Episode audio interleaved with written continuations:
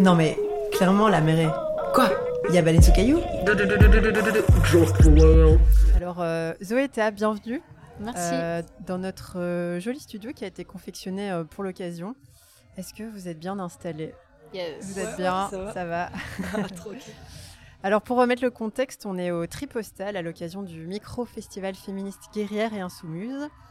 Et ce soir, vous venez de régaler euh, le public euh, en 10 minutes, je crois, euh, chrono, avec une euh, session de slam. Alors, euh, est-ce que vous voulez bien, euh, pour commencer, vous présenter en quelques mots et votre duo et peut-être même la collective Slam Que dont vous faites partie, si je ne me trompe pas? Ouais, ouais. Je commence, tu commences. Allez, vas-y. Moi, mon blast, c'est Zouz. Je suis slameuse, je suis comédienne à la base, mais ça fait deux ans que je slame maintenant. Et euh, j'ai rencontré l'autre, euh, là, Théa, c'est ma sœur. et euh, en fait, elle, elle slamait aussi, mais depuis plus longtemps que moi. Et en fait, il y avait, euh, bah, du coup, le collectif Slameke, il organisait un, un slam sauvage dans le métro. Et du coup, j'ai croisé cette meuf là, on s'est checké, on s'est fait ouais, en fait, on se kiffe bien et depuis on se colle et on se sépare pas. Et là, on est dans le collectif Slameke, qui est un collectif de slam basé à Bruxelles. On organise euh, des scènes chaque mois. Donc, il y a une scène au Piano Fabrique tous les troisièmes jeudis du mois. On organise des sessions de poètes publics. Donc, c'est-à-dire qu'on est dans le métro et tout, et les gens peuvent venir nous demander des poèmes. Et on organise énormément d'ateliers auprès de jeunes, d'adultes, etc.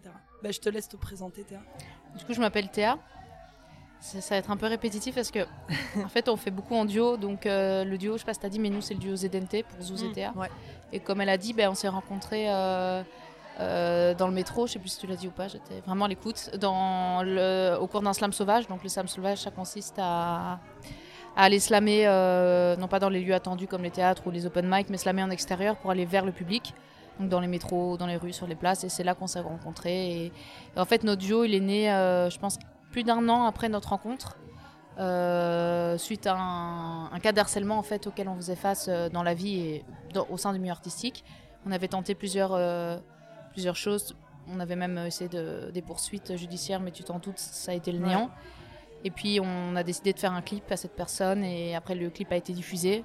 Et euh, on a été contacté par plusieurs réseaux hip-hop et féministes et on a continué en duo. enfin, on a continué à faire grandir le duo quoi. Et là, ça fait depuis genre quelques mois qu'on a été sélectionné au projet Level Up, qui est un projet euh, de lézard urbain, qui est un accompagnement professionnel pendant deux ans. Voilà. Tu as un peu euh, anticipé ma question. Mais euh, donc pour vous remettre le contexte encore une fois, dans le dernier épisode qu'on a fait dans caillou qui s'appelle T'es féministe et t'écoutes Damso, euh, Meredith qui n'est pas là aujourd'hui, et moi on raconte quel a été notre euh, moment épiphanique, un peu le déclic qui nous a embarqués sur la route euh, du féminisme. Alors du coup pour commencer cette interview, je me suis dit que j'aimerais bien que vous me racontiez euh, quel est le vôtre en fait et quel a, quel a été l'événement déclencheur de votre aventure de slameuse, même si vous l'avez déjà un, peu expliqué, mais est-ce qu'il y a vraiment un, événement où vous vous êtes dit, putain, enfin, faut que je me lance, faut que j'aille me battre, militer.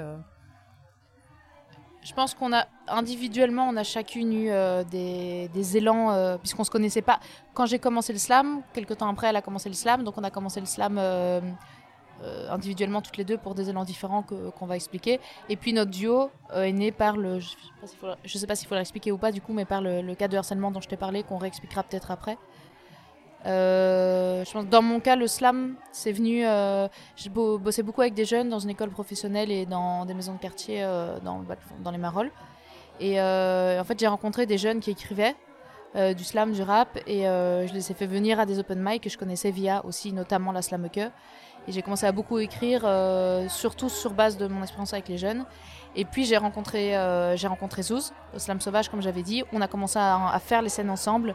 Et puis le duo est né de cette expérience justement de harcèlement qu'on a voulu, euh, qu'on a voulu euh, épancher sur les réseaux. Et, Et je On sais pas si euh, vous voulez peut-être en parler un peu plus ou pas euh, de, ce- de ça. ou- bah, on peut. de, de cette situation de harcèlement, ben, euh, en gros, euh, moi quand je suis rentrée dans le milieu slam, tu sais, je rentre dans un milieu euh, nouveau, artistique et tout. Donc, tu vois, je suis un peu humble, je suis un peu gênée, je suis un peu toute timide. Donc, je me dis, OK, il faut, faut que je connaisse tout le monde et tout.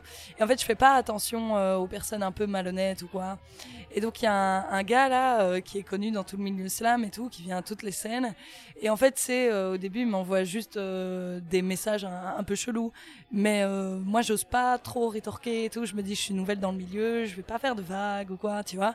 Puis, il m'envoie de plus en plus plus de messages et tout, ça devient un peu chelou. Et un jour, il m'envoie un dessin de moi. Et là, je fais, what? Euh, Un peu creepy, pourquoi tu m'envoies un dessin de toi et tout? Je lui demande gentiment d'arrêter, il n'arrête pas, et puis je vois qu'il commence à publier ce dessin dans les rues de Bruxelles.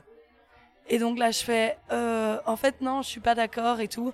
Et malgré que je lui dise euh, que je suis pas d'accord, il continue. Même sous la Tour Eiffel à Paris, il l'a fait. Je vous avais dit que l'harceleur était très créatif, je l'avais dit. très oui, Et puis il commence à être euh, agressif avec les gens qui viennent euh, bah, lui faire comprendre que c'est un peu genre pas possible ce qu'il fait. Il commence à être agressif euh, bah, avec moi, avec d'autres nanas et d'autres gars du collectif et du milieu slam. Et, et donc là, on a, on a essayé de déposer des, des, plaintes avec des résultats et des réponses. voilà. C'était drôle. C'était ouais, c'est vraiment comique. Hein. à défaut de ne pas être efficace, c'est comique. Et puis, euh, bah, on a, on a décidé moment, de on a lui pensé balancer. À plusieurs choses. Ouais. On s'est dit euh, la mort, euh, ces choses-là. Puis on s'est dit non, on va faire un clip, c'est quand même c'est plus, plus, c'est ouais, plus rentable. ouais, hein. plus rentable. Puis ça a fonctionné, donc. euh, Ouais, Au final, ça a bonne fonctionné. décision, ouais. quoi. Ouais.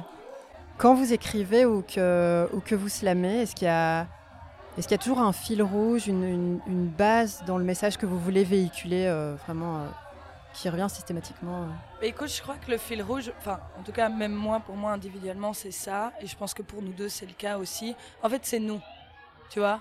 Ce que nous, on vit, notre univers, tu vois. Ce que nous, on vit, du coup, on va le retranscrire sur scène dans nos slams. On va pas commencer à raconter des histoires, tu vois. On raconte vraiment ce qu'on vit, les choses qu'on a vécues, les, les scènes qu'on a vues, tu vois. Et grâce à ça, du coup, on en, découle des grandes thématiques, tu vois. Genre, euh, genre le féminisme ou même d'autres thématiques sociales, tu vois, dont on a pu parler dans d'autres slams.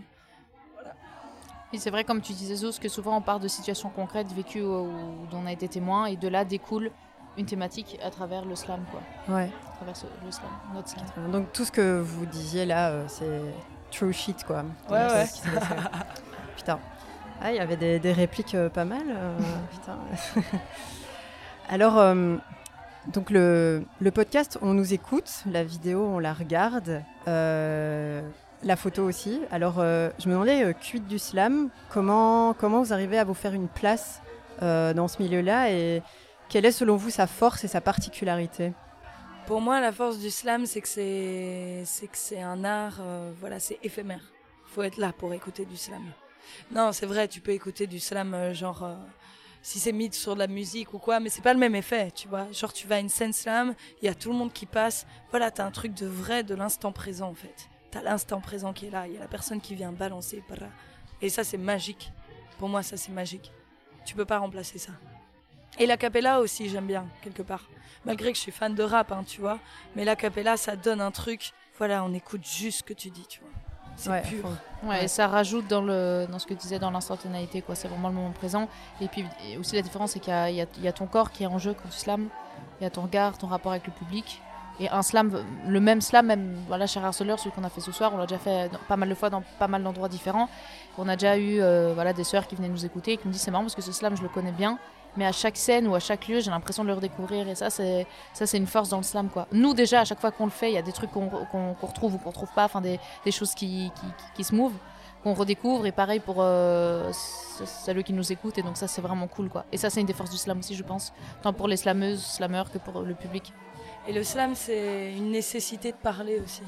Tu vois, une urgence. une urgence Et je trouve qu'il y a un côté très euh, théâtral aussi. euh, Enfin, c'est une présence scénique où vous parlez, vous tchatchez avec le public et tout. Enfin, il y a. un- Je sais pas si c'est un truc qui qui s'apprend sur le tas ou que vous avez vraiment bossé quoi. euh, vous vous êtes dit. euh, On a quand même bossé. Ouais. hein. ouais ça se... après il y a, il y, a, il y, a, y a comme on disait il y a il y a ce qui se passe sur le moment qu'on contrôle pas toujours par exemple l'in- l'instantané du corps en scène mais il y a aussi euh, il y a aussi euh, bah, en fait par exemple avec euh, le, la SBL les arts urbains avec laquelle on se professionnalise depuis, comme tu disais, Zouz, depuis quelques, quelques mois maintenant. Il y a aussi tout, tout un désir de travail vraiment sur le scénique, sur le rapport au corps, sur, sur tous les paramètres qui font partie du slam. Et c'est ça qui est cool aussi pour nous, c'est qu'on on, essaie d'augmenter le travail pro. Puis le slam, ouais. t'es obligé d'interagir avec le public Ah oui, parce oui, que oui. le slam, c'est un art collectif. Ok, t'as beau écrire dans ta chambre et tout, tout seul, de répéter tout seul, mais c'est un art collectif. En fait, même si t'écris du slam, c'est parce que t'as vu d'autres gens slammer, tu vois. C'est un art collectif, ça doit se partager entre Souvent, tu apprends le slam en étant d'abord public slam. Yes. Et souvent, quand on demande tiens, comment on écrit du slam, souvent on dit bah, viens déjà aux open mic, viens en scène ouverte. Et c'est là qu'on nous. Tu commence. peux pas euh, être dans ton coin, tu vois. Yes, c'est vraiment, c'est vraiment là où, où le collectif joue énormément. Et le côté communauté aussi, communauté hip-hop, le Ouais, c'est une famille. collectif slam, ouais, c'est vrai, c'est vraiment une famille. Alors, euh, je sais pas si vous avez déjà écouté euh, Baleine sous caillou, on sait jamais, mais euh, on est un podcast qui parle de choses assez deep, donc on va vraiment euh, chercher euh, des fois un peu ce qui fait mal. Et euh, je me demande du coup, est-ce que dans votre parcours, est-ce qu'il y a un, un événement, un fait qui vous a paru euh, hyper compliqué à, surmonter, euh, que ce soit techniquement, au niveau du temps, au niveau du budget, euh, ou même quelque chose que vous avez peut-être eu du mal à sortir de, vos tripes, mais que finalement vous avez réussi à, passer, euh, à surmonter comment vous avez fait? Qu'est-ce que vous avez mis en place euh? Bah, en vrai, il y a un exemple clé qui est celui du premier clip qu'on a sorti parce qu'elle elle parle d'obstacles techniques. Le clip qu'on a sorti sur Cher Harceleur, qui est notre premier clip, en vrai, c'était en plein confinement. Donc, on avait euh, déjà pas, on n'est pas censé sortir. Enfin voilà, c'était vraiment en plein, plein confinement. Et c'était dans l'urgence. On s'est dit, il faut sortir un clip, mais il faut le sortir genre euh, demain. Donc, en fait, en, je crois en deux jours, on a réuni une équipe euh, avec les, copains, les copines qu'on connaît, de euh, techniciens, euh, monteurs, euh, ca- caméramans, euh, il y en a qui photos. On a tout fait vraiment le texte, les images, le scénario, tout en même pas 24 heures, plus ou moins. Et on a, on a monté, on a fait le texte, on a enregistré, on a passé la nuit à boire des bières chez un pote à nous pour qu'il nous fasse une instru sur base d'un slam. Enfin, c'était. tourné euh, dans la rue. Oui, on a tourné dans la rue. C'était complètement. euh, en fait, là, on n'avait aucun atout technique ou aucun. Il y avait que des obstacles, en fait. On s'est dit, ça va rien donner. On s'est dit, c'est impossible, mais on le fait quand même. Et au final, on s'est rendu compte que le clip euh, était, était pas si mal que ça pour un clip maison en 24 heures. Et il a vachement bien tourné. On s'est dit, putain, mais. Nous-mêmes, on était là, ah ouais, on a fait un clip, alors qu'on avait vraiment. Mais là, ça rejoint aussi ce truc que parfois, quand t'as l'urgence de dire un truc, de dénoncer ou d'agir, il y a un truc où tu sais pas trop d'où ça sort, mais tout d'un coup, t'as les copines qui sont- là, les moyens, tu, t'occupes la, la rue, il se passe un. Ouais. Ouais. Alors que franchement, on n'avait pas d'atout technique, ni. euh, on n'avait rien dans la structure et on était en confinement, quoi. Donc. euh, Bah, Vous avez parlé avec euh, vos tripes et votre cœur et je pense que c'est ça qui s'est ressenti aussi, euh, ça, ça, ça trompe pas. Mais justement, euh, quelle trace est-ce que vous aimeriez euh, laisser à travers euh, votre pratique du slam et votre militantisme euh, Je sais pas si vous avez assez de, de recul déjà pour dire ça, mais quelle est votre intention en fait? Ben, à mon avis, tu vas, tu vas me rejoindre sur ce point-là, mais tu vois, par exemple, le slam, il y a encore quelques années, c'était un milieu très masculin. Et euh, grâce à des slameuses en Belgique, notamment euh, Lisette Lambé et Joy Slam, c'est des slameuses qui ont fait, euh, enfin, tu vois, qui ont observé ça déjà, et qui ont voulu faire des ateliers slam en non-mixité, avec femmes, minorités de genre. Donc vraiment sans mexis. Et du coup, elles ont réussi à ce qu'il y ait plein de femmes ou de minorités de genre qui montent déjà sur scène slammer. Et ça, déjà, c'est exceptionnel. Maintenant, si tu vas en scène slam, il y a euh, plus de femmes ou de minorités de genre qui slament que de mecs. Donc déjà, ça, tu vois, c'est déjà un truc c'est incroyable. déjà un chemin, ouais, qu'on voulait. Et du coup, euh, nous, dans la continuité euh, de, de nos marraines, j'ai envie de dire, on doit continuer à faire ça, en fait. Tu vois, on doit continuer à donner des ateliers slam comme ça, à encourager euh, plein de paroles qu'on n'entend jamais. Moi, j'utilise euh, aussi le militantisme euh, pour ça, en fait. Tu vois, dans les lieux militants, je donne des ateliers slam pour que il y, ait- y ait des personnes euh, dont on n'entend jamais la parole qui montent sur scène également et qui rentrent dans cette communauté slam. Hein. Des personnes trans, des TDS, voilà. C'est important. On aime bien finir avec ça. Est-ce que vous auriez une, inspiration, une recommandation, un truc que vous avez vu, entendu euh, récemment, que vous aimeriez euh, partager avec euh, nos auditorices de Baleine sous Caillou? Genre, Moi, il y a la dernière chanson des rappeuses, là, Sheila, Ouais, le Juice. ouais. Il y a qui d'autre? Vicky dedans. Ouais, a- Je ouais. kiffe ce son. C'est le, de leur dernier qui vient de sortir il y a un petit, un tout petit mois là, je crois. Ouais, ouais, ouais. Trop stylé ce son. Qui s'appelle C'est Attends, ça, Anouk, s'appelle là, Aou. on t'entend pas, ça s'appelle comment Aou. Ok. C'est ça. Ouais, n'hésitez pas à aller. euh, Ouais, il est trop stylé. Et ça fait plaisir parce que je pense qu'on est toutes les deux euh, fans de rap aussi, tu vois. Milieu très masculin, pareil. Et euh, ça fait plaisir. Ça fait vraiment des plaisir quand rappeuses t'as Ah des ouais, groupes de meufs qui viennent, qui prennent les devants et qui font Ah, putain, ça fait plaisir. putain de clip. Ça Ouais, fait plaisir. ouais. Des fois, je, enfin, je me demande souvent depuis, enfin, depuis Diams, j'ai l'impression qu'il y a eu personne qui a vraiment genre percé comme elle l'a fait, quoi. euh, à ce point-là. non, mais qui a son niveau aussi, tu vois. Ah oui, son niveau, fait, ça je pas, mais que- On en parlait avec, euh. Ouais, pardon de t'avoir coupé. Non, tu vois, on en parlait avec notre manageuse qui est dans les arts urbains et elle expliquait que pour les rappeuses, vraiment, apparemment, il y avait un plafond de verre, tu vois. Vraiment un gros plafond de verre. Genre, elle décolle et tout, et puis tout d'un coup, paf, on n'entend plus parler d'elle. Et on sait pas trop pour quelle raison, tu vois. Ça peut être une cause genre familiale, tout d'un coup, euh, elles, elles ont des enfants, ou enfin, tu vois, on sait pas très bien pourquoi, tu vois. Et donc là, ça va faire plaisir si on. Ouais, ça donne encore plus envie de faire perdurer euh, la place des femmes dans le milieu. je pense que le milieu les bloque beaucoup. Ouais, ouais, je pense. Il y a encore du taf, quoi. Ouais, ouais, Ah oui, il y a encore du taf. Ouais, ouais. Et pour vraiment terminer, j'ai une petite demande. euh, Est-ce que euh, vous seriez d'accord de nous faire une petite, euh, une petite impro là au micro euh, Ou une pas impro, euh, un truc que vous avez écrit ou que vous avez fait ce soir euh? On fait juste le refrain. D'accord, bébé. ok, t'as compris. Ok. Cher harceleur, merci. Merci à vous d'incarner notre muse. On puise en vous et en votre frustration qui à force d'elle-même s'use.